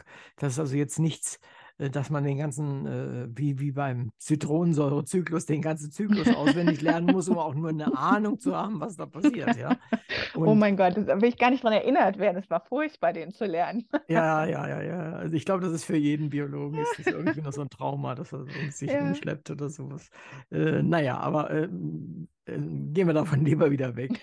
äh, aber du hast das und das machst du gut in deinem Buch, wie ich finde. Äh, solche Dinge erklärst du gut. Und zwar äh, nicht auf eine ja, Vorschulebene, dass das ganz wichtig ist, sondern durchaus auch äh, anspruchsvoll, aber nicht irgendwie großartig Fachwissen voraussetzend. Und das finde ich ist das Wichtige. Ich habe aus meinem Beruf, der dann mehr oder weniger die, das Managen von, von Wissenschaftsinhalten und so weiter beinhaltete, äh, gelernt, dass nicht so wichtig ist wie die Kommunikation und die Art, wie man kommuniziert. Mhm. Und äh, das hast du ja auch gemacht. vor allen Dingen in verschiedenen Ländern muss man sehr unterschiedlich kommunizieren. Ja. Weil auch verschiedene Altersgruppen. Richtig. Und das Ganz du, unterschiedlich. Das hast du eben genau bei dir, wenn du so willst, in verschiedensten Altersgruppen. Völlig richtig. Ja. Und äh, wie, wie machst du das? Wie bereitest du dich da vor? Woher weißt du, wie die Sprache sein sollte in 1 bis 4. Klasse und dann meinetwegen 5. bis 10. oder sowas oder mit, mhm. vor Abiturienten, äh, die noch nicht ganz so weit sind? also ich, ich glaube, ich mache das ehrlich gesagt rein intuitiv. Aha. Und ich kann mich, äh, ich kann mich in ein Grundschulkind oder ein Kita-Kind reinversetzen, aber ich kann mich auch noch in einen Teenager hineinversetzen. Und mir ist es einfach total wichtig, nicht vor leeren Gesichtern zu, zu sitzen, die denken, was redet die denn da? Ich verstehe sie nicht Ne? Mhm. Sondern ich drücke mich immer so aus, dass ich weiß, dass sie mich verstehen. Ich arbeite so viel mit Kindern, mir macht es Spaß, das ganz, ganz, ganz kindgerecht zu erzählen, weil das auch einfach mega witzig ist. Ja. Aber mir macht es halt auch Spaß, ein bisschen anspruchsvoller zu reden. Ähm, wie gesagt, ich habe das nie wirklich gelernt. Ich kann das einfach. Toll. Also das ist ganz toll. Das ist eine Begabung auch. Das ist nicht jedem gegeben. Äh, vor allem, das, ist, das, setzt ja auch eine gewisse Empathie mit dem gegenüber, mit dem man da spricht oder dem man da was erzählen will. Das ist ja, nicht, genau. nicht, nicht, einfach. Was mir aufgefallen ist, und äh, da war ich am Anfang ein bisschen irritiert, nämlich, dass du durchaus die Tiere nicht nur mit ihrem trivialen Namen, also mit ihrem mehr oder weniger bekannten Namen ansprichst, sondern manchmal auch den englischen Namen nennst, aber auch sehr häufig den wissenschaftlichen Namen, zumindest den Gattungsnamen erwähnst. Mhm. Äh, wieso traust du dich das? Hat's Weil ich denke, man sollte den Menschen ruhig ein bisschen was zutrauen. Ne? Also mhm. wenn man, wenn man, ich erkläre ja, was der Trivialname ist, dann kann man auch, den, ich bin ja immer noch Wissenschaftlerin, mir ist mhm. Wissensvermittlung einfach total wichtig. Ja. Und, ähm, und dann kann man auch durchaus mal äh, den, äh, den, den lateinischen Namen nehmen, weil ich finde, das hat seine Richtigkeit. Und gerade wenn man sowas googeln will, ist der lateinische Name oft hilfreicher, wenn man sich ein bisschen tiefer informieren will, weil dann ploppen einfach mehr Informationen im Internet auf. Richtig, ja. Und englischer Name, ja gut, ich habe halt lange in England gelebt und das mhm. ist, liegt mir, es rutscht mir auch einfach manchmal raus. Ja, also ich finde das gut. Äh, nach ein bisschen Nachdenken habe ich gedacht, ich finde das sehr schön. Äh, wer es eben nicht äh, mit will, mitnehmen möchte oder sich dafür nicht so interessiert, der überliest das einfach. Zumal genau. es ja auch, glaube ich, nee, kursiv hast du das, glaube ich, nicht geschrieben. Da ich Doch. Doch, dann, dann kann man es ja ganz leicht überlesen, wenn man das möchte. Da muss man gar nicht hingucken. Das ist auch eine Hilfe tatsächlich dann beim Lesen. Hattest du damit bei deinem Verlag offene Türen oder hat der Lektor gesagt, nö, das ist aber ein bisschen viel? Also ich muss ganz ehrlich sagen, die haben mir komplett freie Hand gelassen, mein Aha. Verlag.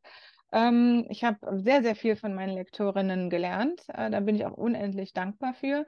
Aber was die Inhalte anbelangt, die Strukturierung, die Überschriften, äh, da wurde mir überhaupt nicht reingeredet. Ja, also ich muss echt ganz sagen, ich bin total zufrieden äh, mit Ludwig und dem Team äh, dahinter. Und ähm, für mich ist es einfach eine Möglichkeit, äh, über das zu reden, was was ich am meisten liebe und da Mhm. noch ein größeres Publikum erreichen zu können. Ne? Das Mhm. ist schon, ja, schon ein großes Geschenk, ne, sowas zu dürfen. Ja, nee, das ist es tatsächlich. Also ich habe da ganz andere Kämpfe äh, erleben müssen. Jetzt also jetzt nicht für mein eigenes Schreiben, sondern für die Menschen, mit denen ich auch so rede, die ganz andere Erfahrungen haben und da um jeden Fachausdruck äh, kämpfen mussten. Ja, aber das liegt ja auch daran, dass ich die Fachausdrücke vorher oder wenn es kompliziert wird, in einfachen Worten erklärt Ja, habe. ja, ja, So, und dann ist das Verständnis ja da. Und dann kann man ja auch durchaus mal den Fachausdruck benutzen. Denke ich auch. Also ich bin da Hm. jetzt auch nicht bange drum, aber ich bin natürlich auch, wenn du so willst, gerade auf dem Gebiet noch einigermaßen äh, bei dir. Die, die, zumindest gehört habe ich die viele Vokabeln und Aber ich kriege ich krieg ganz viele Nachrichten von Jugendlichen, die Ja. sagen, ich hätte das, aber auch Erwachsene, aber auch prima Jugendliche, ähm, die sagen, ich hätte das so toll erklärt, dass sie das alles verstehen. ja, ja, ja. Und da seien sie dankbar für. Das ist auch toll. Das ist toll. Dieser, dieser auch der, der Plauderton, den du manchmal so, so anschlägst oder Das ist meine reine schnoddrige Art. relativ häufig. Ja, erhalte das tatsächlich. Äh, es, bei mir steht, ist der leichte Plauderton ein Markenzeichen von dir. Äh, und äh, du hast es ja auch vorgelesen, ein bisschen in den Szenen mit den Putzerfischen und Putzergarnelen. Vergleichst du die Effizienz der Putzer mit denen von Supermarktkassierern. äh, das Ja. ist schon, aber da hat jeder ein Bild und das ist das Ja. Entscheidende, was wir auch im Vorgespräch so ein bisschen gehabt haben, dieses Erzählen von, von Texten. Äh, das hat, spielt damit auch äh, rein, weil es gibt ja kaum etwas, was wir besser verinnerlicht haben, insbesondere hier in Deutschland, Mitteleuropa, Frankreich, Italien und Spanien auch noch gleich mit, diese Supermarktkassierer und Rinnen. ja, deren Job, den hat jeder völlig vor Augen. Ja. Und wenn du die dann gleichsetzt, sozusagen mit ich dem, wäre was da so überfordert, würde ich das machen müssen. Ne? Ja, das Kasse ist äh, sitzen. genau. Und allem, Völlig du, überfordert. du musst jeden, der daherkommt, irgendwie vernünftig bedienen, ja. Und nett und, sein. und nett sein auch noch und deinen Job tun und dann auch noch das Ganze auch noch unter Zeitdruck. Äh, und das, da, da hat jeder sofort das Bild schlechthin. Also erhalte dir das, Die sind effizient. Ja, sind finde Ja. ich auch. Also ich bin da begeistert von diesen Viechern. Ich finde, das es gibt ja auch an Land äh, hier und da, diese Madenhacker und so weiter. Das ist schon, das ist schon äh, toll, wie die zwischen den Zähnen von, was ich, Krokodilen herumgeistern. Ja. Also das ist, finde ich. Das ist Find der Putzerfisch an Land, ne? Also, ja, ja, ja, ja, Hm? ganz eindeutig. Hatte ich sofort auch so als Parallele, hatte ich das so, so vor Augen, als ich das gelesen habe. Man muss aber aufpassen, dass man nicht ins Banale abrutscht. Wie, wie tarierst du das aus? Probierst du das so ein bisschen an, an dir selber beim Hören? Wie klingt das? Oder Nee, hast du wie gesagt, ich mache das einfach aus der einfach Lameng. so? so Mhm. Weil ich, äh, ich denke einfach, ich, ich habe so viel mit Kindern und Jugendlichen gearbeitet, mit Menschen, die überhaupt nichts mit Meeresbiologie zu tun haben.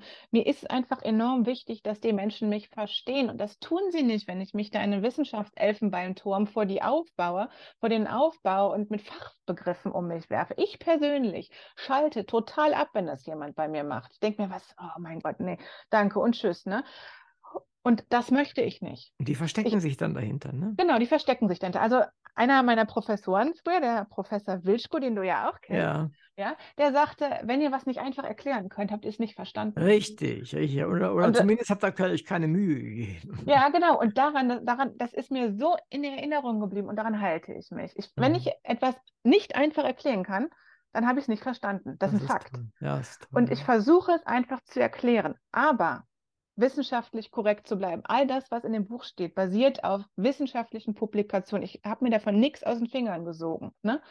Ich möchte halt hohe Wissenschaft erklärbar machen, verständlich machen. Wenn ich das nicht tue, verliere ich mein Publikum. Und mir ist so viel, mir ist es so daran gelegen, dass sie das mehr verstehen, die Schönheit kennenlernen, aber auch die Komplexität verstehen.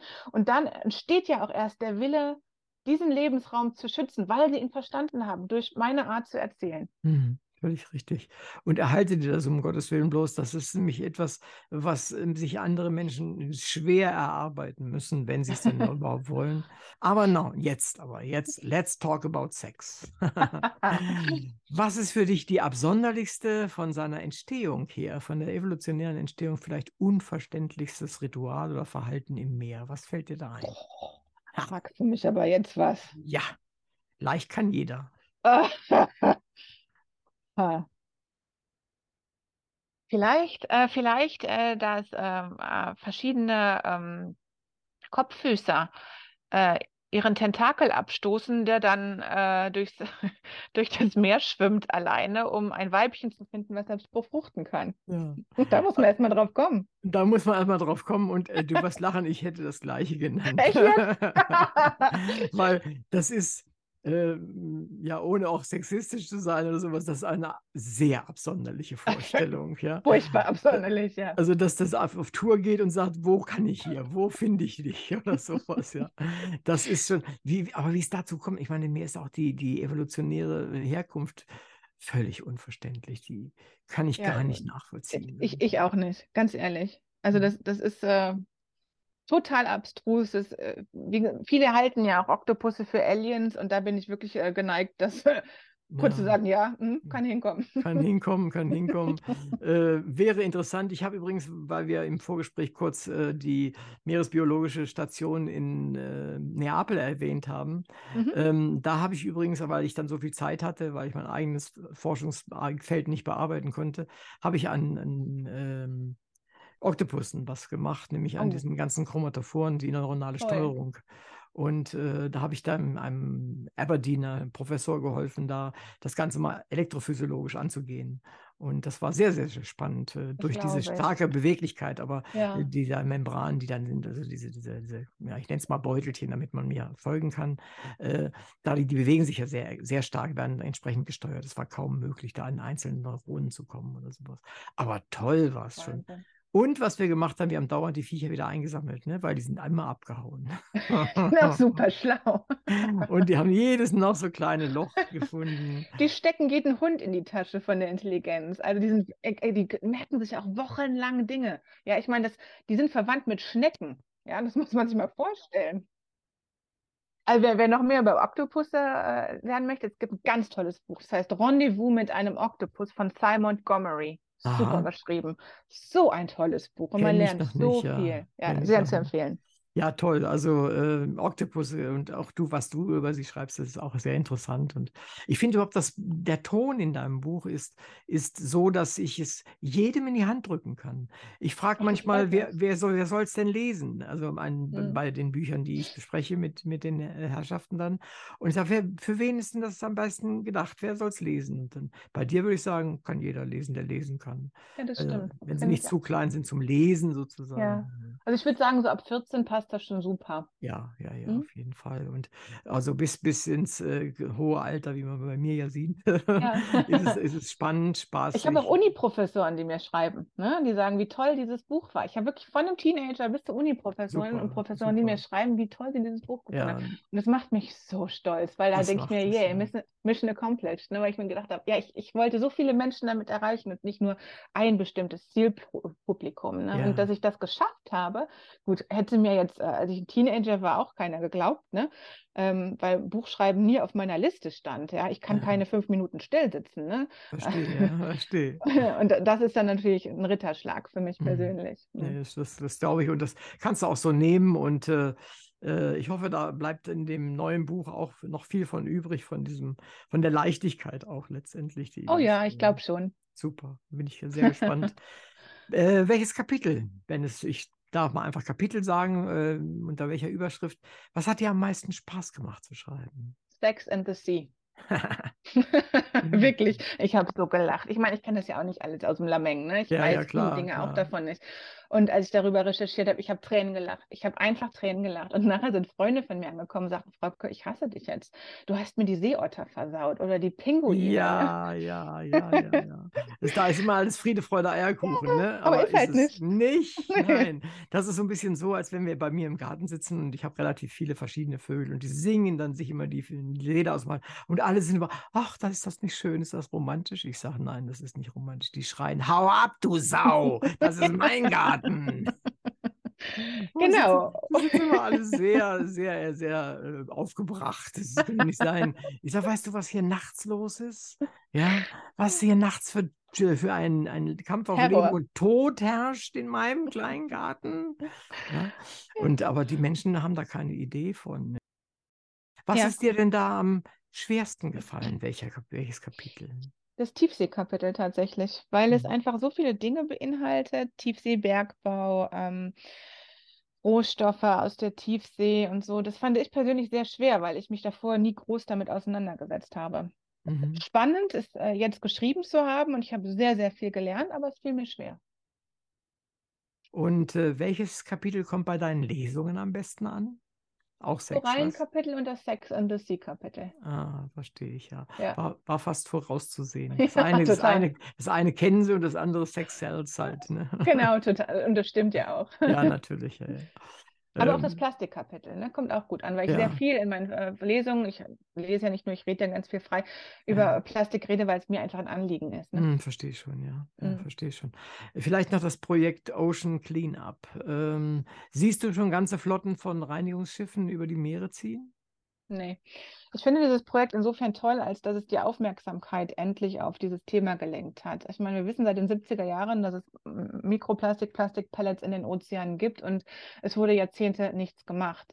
Äh, mit dem Ocean Cleanup ähm, fing einfach äh, die mediale Berichterstattung an. Der Fokus wurde äh, darauf gelenkt, von, von den Medien äh, in die Bevölkerung getragen und die hat es in die Politik getragen.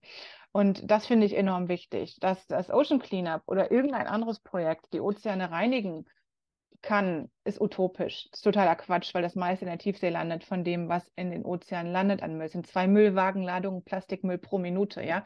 Das meiste davon sinkt einfach ab. Aber es ist natürlich wichtig, das Plastik oder große Teile rauszusammeln, wenn man es denn kann und wenig Beifang hat, also Tiere, die da nicht drin landen sollen. Ich finde Projekte wie dieses enorm wichtig und es wird ja auch immer weiterentwickelt und die haben ja jetzt auch äh, Fangsysteme in Flüssen, weil über die Flüsse wird ja das meiste Plastik in die Ozeane getragen, ja, vom Inland in die Ozeane. Und insofern finde ich dieses Projekt gut und äh, Pro Projekte wie dieses finde ich sehr gut, weil die einfach immer weiter äh, darauf aufmerksam machen und sich weiterentwickeln und dieses Problem angehen. Ich meine, die Politik redet sehr viel, ne, aber die machen. Und das ist toll. Und gerade mit dem Machen, da haben wir natürlich aber auch eine Schwäche drin. Nämlich gleichzeitig ist es so, wir Menschen, wir haben vorhin darüber gesprochen, wir müssten unser Verhalten jeder ein bisschen ändern, dann würde schon was gewonnen sein. Aber wenn wir jetzt so ein Projekt entwickeln, bei dem man etwas tun kann oder irgendwer irgendwas tut, dass wir dann meinetwegen auch tun. bezahlen. Nee, an der Stelle mit dem Ja. Cleanup, Ja. äh, wenn wir das bezahlen, meinetwegen, dann müssen wir vielleicht weniger tun. Das muss man aufpassen, dass das nicht so als Konsequenz daraus Ja, aber die gezogen kommen ja gar nicht mehr hinterher damit, ne? Also das ist, äh, das ist ja utopisch, was in den, also es ist ja unfassbar, unvorstellbar viel, was in den Ozeanen landet. Man muss ja einfach nur durch die Straße gehen, in den nächsten Park. Wie viele Plastikteile findet man dort? Blöde Konfettikanonen an Geburtstagen, Hochzeiten oder äh, Silvester. Ja, der ganze Silme Silvestermüll liegt ja immer noch rum, ja. Äh, Das wird ja gar nicht aufgesammelt. Man kann, jeder kann Müll sammeln. Das, äh, das ist nicht schwer, ne?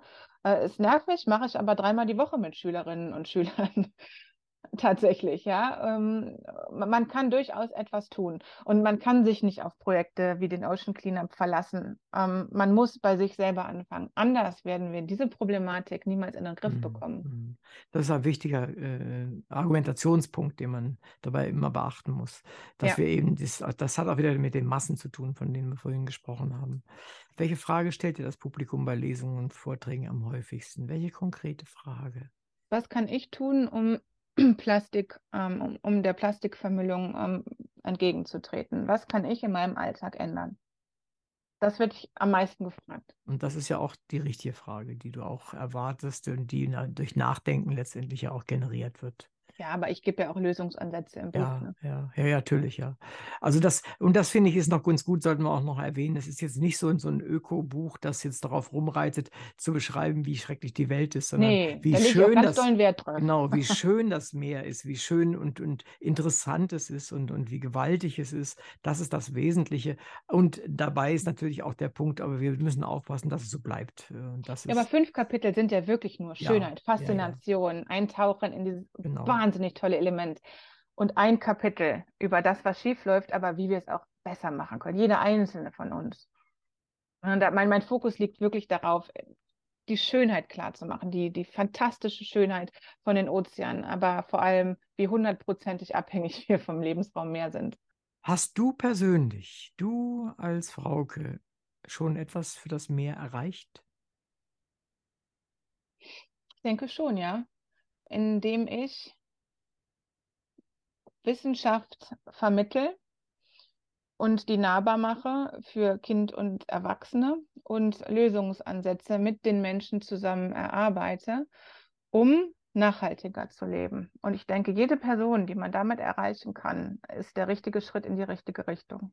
Um das Meer weniger schmutzig zu machen, weniger zu belasten allgemein. Bin jetzt niemand, der sagt, ich rette das Meer. Das kann ich alleine gar nicht. Aber wenn ich Menschen motivieren kann, viele Menschen, dann können viele Menschen viel bewirken zusammen. Und das tue ich mit meiner Arbeit, mit meinen Vorträgen, mit meinen Büchern, mit meiner Arbeit mit Kindern und Jugendlichen. Ja ganz wichtig und das tust du tatsächlich. Und das Buch ist also ein guter, guter Baustein dafür aus meiner Sicht. Danke. Ähm, jetzt, obwohl wir keine Zeit mehr haben, aber ich frage es dich trotzdem, weil mhm. ich mache das eigentlich immer nur dann, wenn das Gespräch gut lief und unser lief mehr als gut aus meiner Sicht. Ja, ich finde es toll, ganz ehrlich. Mir macht das so Spaß, mit dir zu reden. Fein. Äh, magst du mich etwas fragen? Ha, meine Güte, das erwischte mich aber kalt. Ja. ja, welches Thema würdest du dir wünschen, über welches Thema ist so komplex, von dem du dir wünschst, dass es Menschen verständlich erklärt wird? Was würdest du dir wünschen, was kann ich, was kann ich erklären?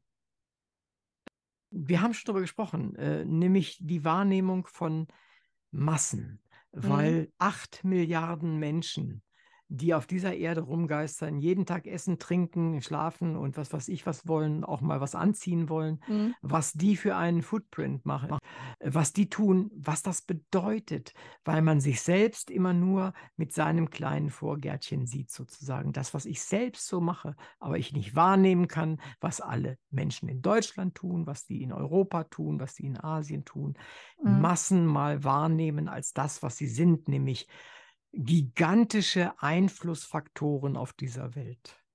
Das würde ich mir wünschen, das mal wirklich aufzuarbeiten und mal so darzustellen, dass man es gleich mal mitdenkt. Ja. Also es ist äh, eine super, super, super Idee für ein Projekt. Ich arbeite ganz viel mit Künstlerinnen und Künstlern zusammen. Ich habe an der Hochschule für Bildende Künste gelehrt, ein Semester. Mhm. Und ähm, ich denke, diese Thematik kann man visuell super gut aufarbeiten, mit wissenschaftlichen Fakten unterfüttert. Ja. Und da sind Künstler und Wissenschaftler gefragt. Und Kunst und Wissenschaft ist für mich die perfekte Symbiose. Ist es ja, hast du völlig recht. Wir sehen das ja eben, Literatur ist ja auch eine Art von Kunst, aber das ist auch noch darstellend und das ja. noch, noch, noch deutlicher und noch klarer. Und ein Bild sagt mehr, sagt man ja, als viel, als, als Genau, Worte. und das berührt ja auch emotional ein ja. Bild. Das, richtig, ja, das berührt einen ja ganz anders als ein geschriebener Text.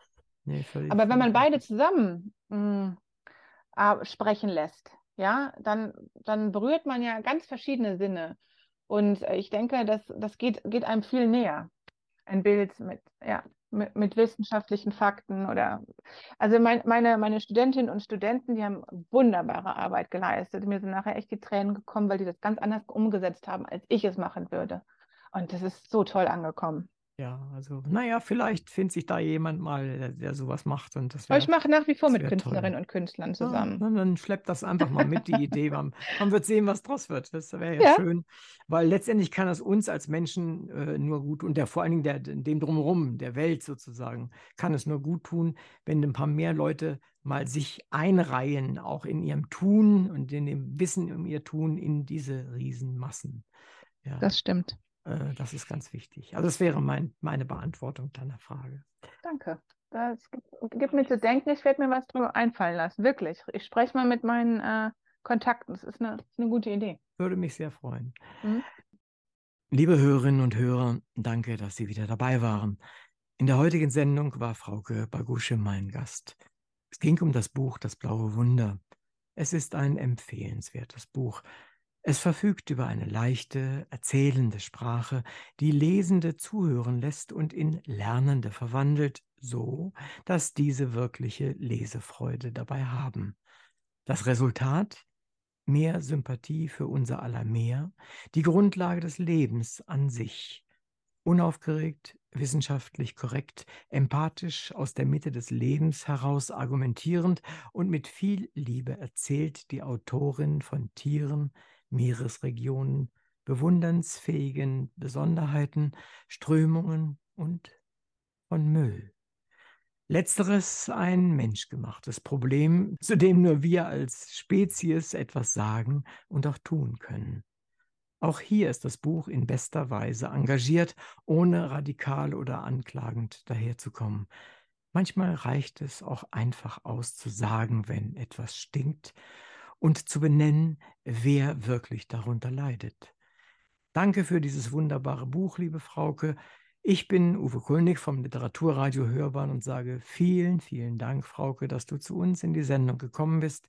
Ich freue mich schon auf dein Buch über Meeresschildkröten, über das wir im Juni dieses Jahres in dieser Sendereihe sprechen werden. Wir haben heute so viel über das blaue Wunder, das Meer, viele seiner Bewohner und auch dich selbst erfahren dürfen. Und deshalb sage ich, auch im Namen unserer Zuhörerinnen, vielen Dank für deine Mitwirkung bei der Sendung. Ich wünsche dir viel Erfolg bei deinen weiteren Arbeiten, deinem Schreiben und Kraft für dein Engagement. Herzlichen Dank. Ja, vielen Dank. Ich habe ähm, richtig viel Spaß gehabt. Es war ein wunderschönes Gespräch und ich freue mich auf unsere nächste Sendung. Das tue ich auch.